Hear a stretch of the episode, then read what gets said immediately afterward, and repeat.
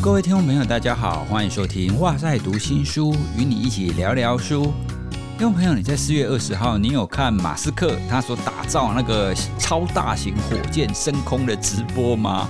那在那一天呢，全球有非常多的人，然后盯着那个直播的画面看哦，因为呢，马斯克他旗下的那个专门负责太空运输的那一个单位哈，叫 Space X 啊，他们打造了一个超大型的一个火箭，叫星舰。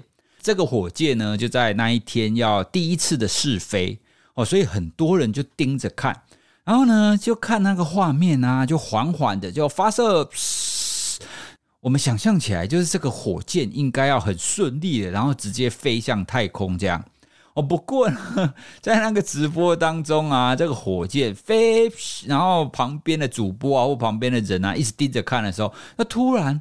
升空之后，大约四分钟就开始出现大量的烟，然后就开始爆炸 哦。所以呢，这个火箭它升空四分钟以后，就直接在空中就爆炸了。但是啊，从直播影片当中看到一爆炸以后，在基地当中的那些员工啊，他们就开始慢慢的出现掌声跟欢呼。最后啊，就所有的员工，然后通通都在欢呼，诶。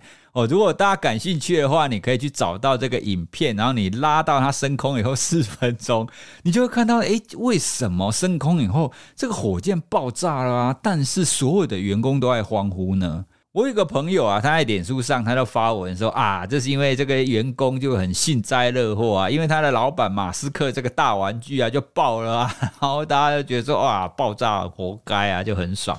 但是啊，今天读新书这个单元，我们用火箭爆炸，然后大家都在欢呼这个例子，想要跟大家聊聊一本书，叫《心理安全感的力量》。因为呢，这个事件就是在书中讲到一个非常重要的观念，就是企业要如何去面对失败这件事。这本书呢是由天下杂志所出版，它的作者是艾美·艾德蒙森。心理安全感的力量这个书名呢，其实大家一听到可能会觉得说，哇，对啊，心理安全感很重要啊，我们每一个人都需要心理安全感啊。那甚至有一些人可能会浮上一些念头，他可能会想说，你只要让我赚很多钱，我就很有安全感哦。所以很多人所想象的那种安全感，就比较像是你要衣食充足。生活、金钱，然后各个物质上非常满足那种状态的心理安全感。不过呢，在开头我要先跟大家说明一下，这本书所谈的心理安全感，谈的主要是企业当中、在组织、在团体当中的这个心理安全感。我用书中推荐序里面一个很棒的一个例子来跟大家分享，什么叫做心理安全感？大家应该都听过国王的新衣这个故事嘛？国王受到裁缝的欺骗啊，然后就是没有穿衣服，然后问大臣说：“哎，我的衣服漂不漂亮？”那大臣虽然看不到衣服，可是他也要说谎嘛，他说：“哦，这个衣服很漂亮哦。”因为他怕被人家说：“哦，你其实你不聪明。”这个故事呢，其实大部分人我们在谈的时候，我们都会想说：“哇，这个国王真笨，然后被裁缝骗了，然后这个大臣跟所有的国民都不诚实哦。”所以，我们在这个故事当中，直觉我们都会联想到个人。但是呢，心理安全感，他谈的就是好，在这样子的一个组织当中，哦，在国王的心这个国家当中，国王应该要怎么样去领导，才会让这些大臣以以及这些民众都不需要担心说，诶，如果别人觉得我不够聪明怎么办？这个就是在《心理安全感的力量》这本书当中所要谈的概念哦。所以呢，心理安全感不是个人的，而是组织。这个团队，他是不是可以塑造出一个让每一个人都能够畅所欲言，让每一个人呢都能够愿意说出他所看到、他所知道，真诚的互相对话，这样子的一个心理氛围？为什么这件事情非常重要呢？很多人可能会觉得说，啊，心理安全感可能是为了要让员工放心，然后让员工觉得在这个公司上班，然后非常开心。哦，会以一种员工福利的角度去看待心理安全感。哦，不过呢，作者 Amy 教授他前面就提出非常多的研究证据，他想要阐释的是，其实你塑造心理安全感，你才能够让你的团队、让你的企业变得比较强大，变得比较高效能。当初啊，Amy 教授他一刚开始在接触到心理安全感这个议题的时候，其实也是一个意外。他一刚开始其实是在做一个医院当中团队的研究哦，他想要知道，诶，哪一些医疗团队他们在表现上他是明显的比较好的。可是呢，当时他们就收集到一个证据，那个证据就是他们所发现的那些比较强大的团队，居然他们报告出来的错误也比较多。诶，那这样子的结果其实跟我们一般人的直觉是相反的嘛？因为我们通常会觉得说，如果你比较强大，你应该比较不会犯错。那如果你犯比较多的错，你应该就是比较不强大吧？哦，所以我们的直觉其实是这样。哦，所以呢，他一刚开始可能就觉得说，诶，我资料收集是不是有错？哦，所以他就不断的去检视资料，然后发现，诶，没有错啊，我的资料没有错。那后来呢，他就想说，好，那我要进一步的去了解。了解为什么会有这种明明比较强大，但是却报告出比较多的错误来？他就找了独立助理去做访谈，就会发现原来呢，这些比较强大的团队，他们对于犯错这件事情的开放性是比较高的哦。他们容许团队去谈论错误，因为比较强大的团队，他们会认为说错误是帮助我成长，是帮助我们找到不够好的地方，让我们可以改进，让我们以后可以不要再犯同样的错误。哦，所以呢，这些强大的团队，他们就会常常去讨论错误，而且他们也不会害怕去报告出错误来。所以呢，他就从这样子的一个契机发现，哦，原来我们要让团队愿意报告出错误来，这是一件让团队可以一直成长，然后越来越强大的一个很重要的一个目标。那要怎么做才能让团队会愿意这样子谈论错误以及提出建议呢？哦，这其实不是一件非常容易的事。听众朋友，你想象一下啊，哦，不管是学生的时候，或者是工作场合，你在开会的时候，你是不是曾经有过？我好像有什么想法，或者是我觉得这个议题好像有什么不妥，我想要提出另外一个建议的时候，可是呢，最终你并没有讲出来。之所以不讲出来，背后有什么原因呢？第一个可能就怕讲错嘛。怕讲错自己的形象就会被破坏啊。第二个可能就是你不想坏了这个皇皇城内的和谐嘛。哦，因为大家讨论的很好啊，大家都说 A 很棒啊。你你如果这个时候跳出来说 A 不好，这样好像坏了整个团队的气氛嘛。第三个呢，你可能会觉得说，哎，讲了也没有用哦。所以我们其实很常遇到这种情况，在团队当中，你明明有一些想法，可是你并没有讲出来。这种你没有把重要的事情表达出来，它很可能就会关联到某一些细节，它没有被修正。在这种越来越需要团队合作的这样子的时代，每一个人都要维持开放性，然后愿意对团队的事件，然后提出自己深思熟虑以后的一些些建议，其实非常重要的。但是呢，我们又反过来想，我们要怎么让每一个团队的成员都愿意提出建议呢？听起来好像很简单嘛？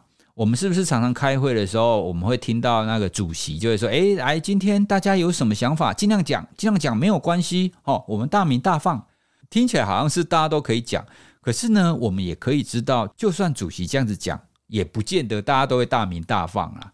因为呢，在团队当中保持沉默，它其实是一个人性呢。大家其实是会倾向于保持沉默的哦。换句话说，如果你希望塑造团队有心理安全感，希望大家很愿意踊跃的提出他的建议，这个是需要后天的去塑造的。怎么说呢？我们就来做一个比对好了。比对一就是提出建议，另外一种就沉默就不讲。好，那第一个我们从费力程度来看好了。你想想看，是提出意见比较费力。还是沉默比较费力呢？当然是提出意见比较费力嘛，对不对？因为你要举手啊，然后你要思考，你要想好到底要怎么讲，然后你表达出来，可能还会有别人就是质疑你的想法，你还要不断的澄清，所以你提出建议是不是很费力？但是你保持沉默呢，是不是很轻松？你就不要讲话嘛，不要讲话是最省力的啊。哦，所以第一个你提出建议是费力的，第二个呢，你提出建议以后，到底谁得到好处呢？在大部分的场合底下，你在团队当中提出建议，有好处的多半是组织哈，就团队本身哦，或者是别人哈，因为别人的提案可能不够好嘛，你给他建议哦。可是呢，你只要保持沉默，获得好处的人呢，就是你自己好，因为呢，你不会受到其他人的质疑啊，你只要维持在那边就好了。第三个呢，就算你提出建议以后有好处发生，那这个好处呢，什么时候才会出现？它的好处一定是未来才会发生嘛。可是呢，如果你保持沉默，沉默的好处呢，现在就会发生。哦，因为你现在不讲话，一定没事嘛。可是你讲话，你可能有事啊。你提出建议以后呢，它的明确性是高的吗？一定会有好处吗？不一定嘛，有可能有，但不一定会有。可是你只要保持沉默，沉默的好处是非常明确的。你不讲话，它一定不会有事，对吧？那最后就是我们刚刚讲的风险。你提出建议之后，有的时候有可能会有好处，但是也可能也会有坏处啊。它有可能会失败啊。但是你保持沉默，你就不会有任何的风险，因为你不讲话。哦，所以，我们从刚刚这几点，哈，费力啊、好处啊、明确性啊、风险，我们都可以发现，其实，在团队当中保持沉默是对我们最安全的。哦，所以这也是为什么我会说，在团队当中保持沉默，其实几乎是大部分人的人性。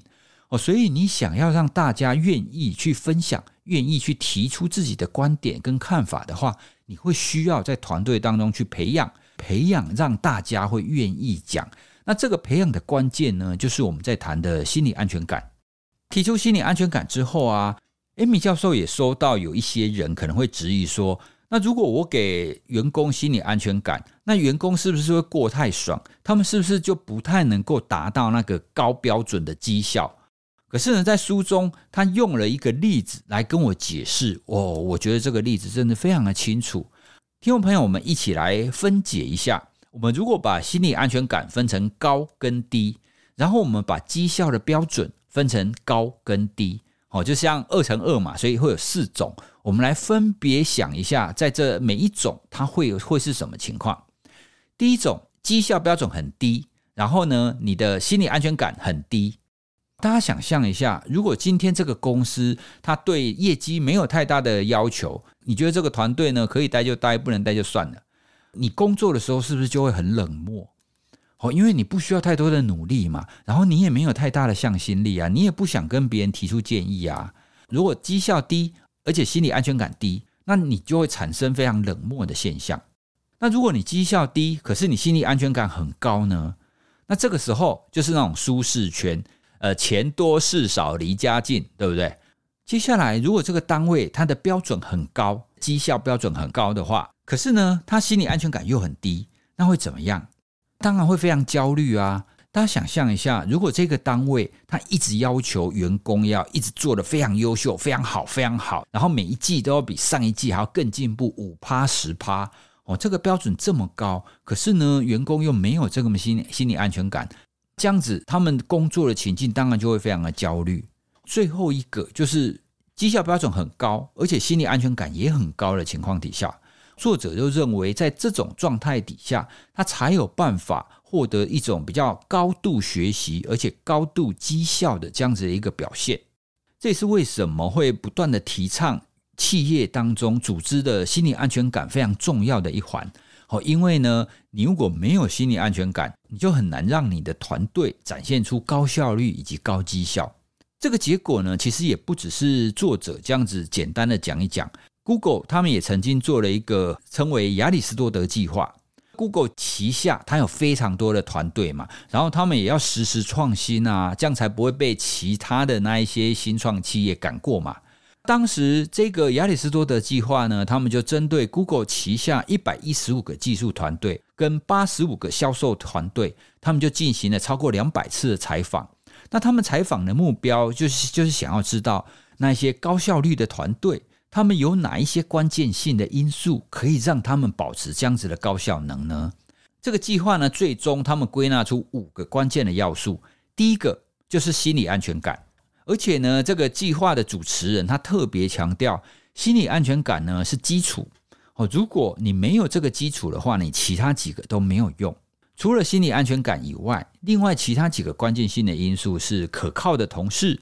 明确的目标，还有对个人的意义以及工作的影响力哦，所以谈到这边啊，我们就应该可以得到一个结论，就是在未来这样子越来越复杂，然后呢，资讯越来越多、越来越爆炸这样子的一个时代，如果你想要有一个非常明显的突破，你很难只靠一两个人，多半你需要靠一个团队。如果想要让团队维持一个高效能而且持续的成长的状态，那么呢，在组织当中的心理安全感就会变得是一个必要的条件。当我们知道心理安全感这么重要之后，接下来就是怎么去建立心理安全感。组织建立心理安全感上有一个最重要的要件，就是要替失败做去污名化的动作。换句话说呢，就必须要让整个团队跟整个组织知道，当我们在面临错误、失败或挫折的时候，我们应该要用怎么样的一个方式去面对它。一般传统上的企业或组织多半是不允许失败的嘛，对不对？当然是不要失败啊！我们要零失误，而且尽量会预防失败。可是大家想看看，如果你这个单位，你从高层到底下都一再的在强调零失误，可是你这个团队是人所组成的啊！更何况，如果你这个团队的运作越庞大，那你牵涉的事物又有很多其他的人牵涉到其中的话，那么难免都会有一些错误发生嘛。可是呢，如果组织不允许错误发生的话，那底下的人是不是就很容易会为了自保而把失败隐藏起来？哦，因为不敢讲嘛，或者是遇到问题的时候，就会用一些变通的方法去掩盖，或者是去处理，这样子就不容易发现，在运作当中出现那些微小的问题。哦，所以传统面对失败或面对挫折的方法其实是不适合的。有心理安全感的方式呢，就是你必须要去去污名化。要面对失败，要认为失败是一种成长，而且呢，这是在成长过程当中必然的现象。每一个人从爬变成走路的时候，是不是难免会跌倒？那每一个人呢，从走路然后开始学骑脚踏车的时候，是不是也曾经都跌倒过？哦，所以失败其实是在成长过程当中必然的现象。因此，我们必须要可以快速的学习，然后公开的讨论失败这件事。这样子呢，才能让整个团队不会害怕失败，他会愿意去针对议题，去针对最重要的这个任务，然后去进行更多的讨论。那企业要怎么面对失败呢？Amy 教授呢，他有提出三种不同的失败形式，针对这三种，你应该要不一样的一个回应方式。这三种分别是可避免的失败、复杂性的失败以及智慧型的失败。在这边呢，我就是要跟大家分享智慧型的失败，也就是当你们团队、当你们企业所做的这件事，它是一个崭新的领域，就其他人都不太有做过，你根本不知道会发生什么事。例如在药厂当中，在测试新药哦，你在开发一个全新的药物，那这种就很容易面对失败嘛。以及我们在这个节目一刚开始所提的超大型的火箭升空，结果爆炸了，这个就属于一个智慧型的失败。因为呢，他所建造的这个火箭是前所未有的巨大哦，它载了非常多的东西嘛，所以以前从来没有过这么大的啊哦，所以这就是属于一种智慧型的失败。当企业在面对这种智慧型失败的时候呢，第一个要做的就是要鼓励，甚至你要庆祝这种智慧型的失败哦，因为呢，智慧型的失败，你一旦失败了，你就可以从中去检讨到底是哪一个环节出了错误嘛。所以呢，你只要从错误当中找出来，就可以立刻针对这个部分去改善。哦，所以呢，这是他认为在面对智慧型失败，你需要去庆祝的其中一个原因。因为你一失败，你就可以从当中快速的学习，然后去赶快去找到下一个假设，哈，下一个流程来做验证。智慧型的失败要庆祝这样子的态度呢，就跟 Space X 他们自己本身公司就有一个标语。这个标语呢，翻成中文，它的意思大概就是“快快失败，但是呢，更快速的学习”。哦，所以从这个标语，你就可以理解他们这个单位欢迎智慧型失败。前面讲的是企业跟组织在面对失败的一个态度。哦，如果你是针对个人的成长，你怎么去看待失败呢？关于这一点啊，我之前曾经有录过一集，我们怎么去看待错误与失败这件事。听完两集之后呢，你就会发现，其实跟我今天讲的心理安全感的重要性其实很像。一个是针对企业跟组织，而另外一个是针对个人。如果你想要团队的心理安全感提高，有一个非常关键的，其实就是主管或领导者。哦，领导者呢，必须要保持真诚的心态，也就是他真的愿意去聆听所有的成员所提出来的这些建议。就像我们前面举的传统对失败的例子一样，如果高层非常不喜欢出现失败，然后他希望极力避免失败的话，那底下人当然不会想要扫他的兴嘛。所以领导者一定要能够愿意去接受失败，这样团队的成员才会愿意去提出他自己内心的想法，才不会想说啊，我提出来这个建议跟领导者的想法不一样，所以我还是不要讲好了。好，所以第一个当然就是真诚。第二个呢，就必须要对团队当中的错误事件，必须要重新的再建构。我们必须要让每一个成员都可以理解到，并不会对错误或失败这件事情抱持太大的负面的观感，而是我们要针对错误去做学习。呃，这两个其实是领导者非常重要要去塑造的团队氛围。好，那如果针对个人呢？因为听众朋友，我们大部分都不是领导者嘛，那我们也没有办法强制领导者要怎么做。